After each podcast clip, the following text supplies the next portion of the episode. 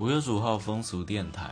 昨天五二四是这个七四八施行法开始实行满一周年的日子。那内政部移民署呢，也在这个他们的粉书专业、脸书专业上面有写说，从五二五就从今天开始哦哦，有可能他们前一阵子一直被骂，就是说这个权利权益对于这个国内国外的这个不平等的现象，所以他们现在开始有条件的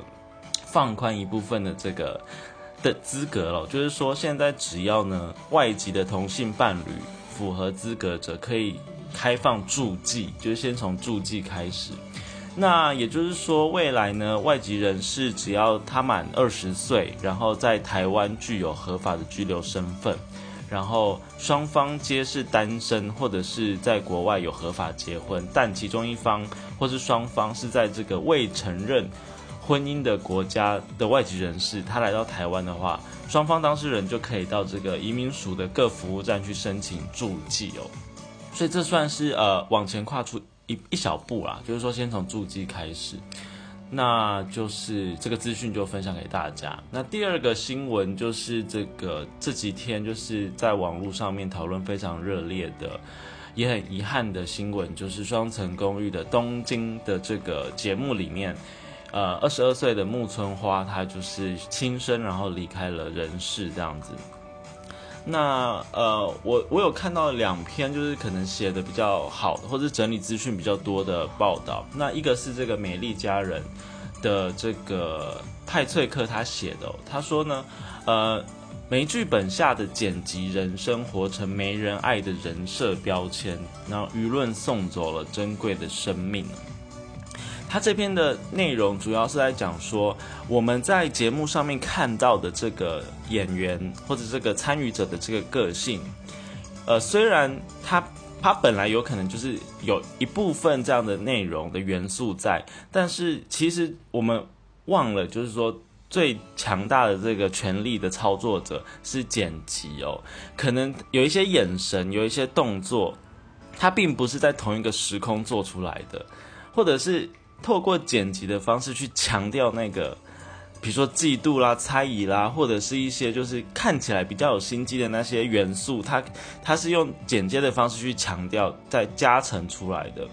那这个部分可能是我们身为观众在看的时候，没有没有去意识到这个背后的这个操作的手法，所以会一直让这样的一个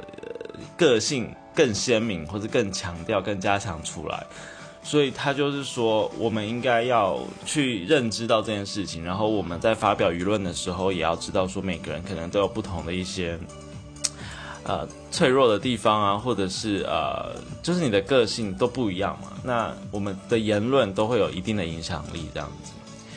那这个是美丽佳人的派翠克他的他的一些想法，这样。那另外呢，这个脸书的粉砖伦敦男子日常哦，也是在。呃，星期六星期六下午的时候，发表了一篇就是相关的整理。他说呢，看到这个双层公寓传出悲剧，然后难过的同时，也才惊觉说自己也投入了好多的情绪。原来这就是实境秀的魔力。那呃，很多观众似乎天真的以为这只是一场戏，那戏中的人是这个角色，不是真实的灵魂。但其实他们都是真实的灵魂。那虽然看过不少的英剧哦，就是英国的这个剧，那唯独呢，英国超级热门的恋爱实境秀《Love Island》他没有兴趣，因为他实在是太红啊。不过因为他实在是太红了，不关注都难哦。那就是在舆论上面，很多人都曾经讨论过这个《Love Island》这个实境秀。那那他这里面就。说就是这个实境秀非常的火红，但是也造成了不少的悲剧，所以他是以这个 Love Island 这个秀为例来谈论。他说，二零一八年呢，成员这个 Sophie Graden 服用骨科碱和酒精来自杀。那二零一九年，另外成员叫做 Mike，他也是上吊自杀。那二零二零年的二月，节目主持人这个 Caroline Flack 也在家中自杀。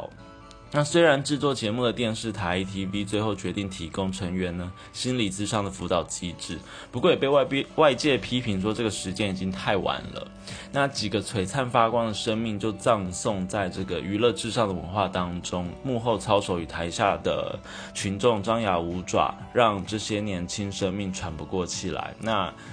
这几天又发生日本的恋爱实境秀双层公寓成员木村花的轻生哦，那希望这些灵魂在新的世界里面能够构筑一个让真正自己感到快乐的环境，这样。所以第一篇的报道是看到就是这个剪辑的这个权利影响很大，那第二篇的报道是看到说，诶，在国外英国的这个另外一个实境秀的节目里面，也有许多的成员或者是制作人物就是。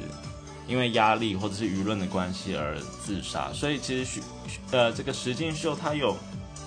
他在这个作品上面是很有魔力的，就是说会让大家很容易带入这个角色，或者是跟着这个角色的情绪啦、成长啦一起来起伏这样。但是就是它的它的作用力也很大，就是如果有一些是比较负面的这个的元素在里面的话，也会不断的被加强，然后观众也会。也会在节目以外的时间跟这个角色去做这个反应，这样子。那有时候反应如果用的言论言辞很不恰当的话，确实会呃对当当事人造成很大的身心上的影响。但是我也想要讲一件事情，就是说有时候我们好像立场先行诶，就是说因为今天我们可能对于这个二十二岁的这个年轻的木村花有很多的这个不舍，或者是有一些感到这个呃就是觉得很不公平的地方，这样子。然后希望大家不要网络霸凌，就是我们我们很多人会勇敢的倡议，就是说我们不要网络霸凌。我们我们比如说日本或者韩国现在也有在有一部分的人在讨论，是不是网络使用者要实名制啊，不能匿名留言啊，或者是像我们以前的前呃早前前几年就有这个《乡民的正义》这个电影的出现，在讨论网络上面这个看似以这个正义为这个为名，然后行这个霸凌之实的的议题的探讨。但是有时候我们好像就是会立场先行，或是标准就不太一样。因为我就想到，比如说有一些人，他就是他的做法，可能就会让人家就是觉得很不耻，或者是觉得，呃，就是好像就是会在把当成集体去嘲笑他，或是攻击他，当成是一个垫高自己的这个。政治立场或是政治位置的一个身份，可是我们好像就不会对这一群人就说，哎，你这样好像也是网络霸凌，好像我们应该要就事论事的谈，而不应该去对人身做攻击哦。我这边举的例子，就譬如说，譬如说是我们对于某一些市长的这个批评。然后这个批评的火力有时候根本就不是事情的本身，而是他这个人一出现，他就会受到各方的这个人身上的攻击等等的。可是我们好像就我们这些年轻人就不会跳出来说，哎，不要不要这个网络霸凌，不要攻击这样。所以我是觉得立场这件事情应该也要被检视，就是说，哎，好像今天你你喜欢这个立场，那你觉得这个立场是对的，你就觉得好像就是比较，你知道。我我这边就是比较含蓄的讲，就是说我们好像有时候会用不同标准放在自己的身上，那这件事情可能也是需要检讨的这样子。好，那以上就是今天的这个风俗电台。呃，对，虽然就是双层公寓的这个新闻好像跟风俗这件事情或是性别比较没有关系啦，因为今天这个主角如果是男性的话，他受到强大的舆论的攻击，有可能会选择类似的道路这样子。不过，就是因为双层公寓的这个内容本身就是这个男女之间在一个空间里面，然后记录他们的生活，所以多多少少还是跟一点点跟这个性跟情爱有关系，所以也是选择放在今天的新闻里面。好，那以上就是今天的风俗店，他们明天见喽，拜拜。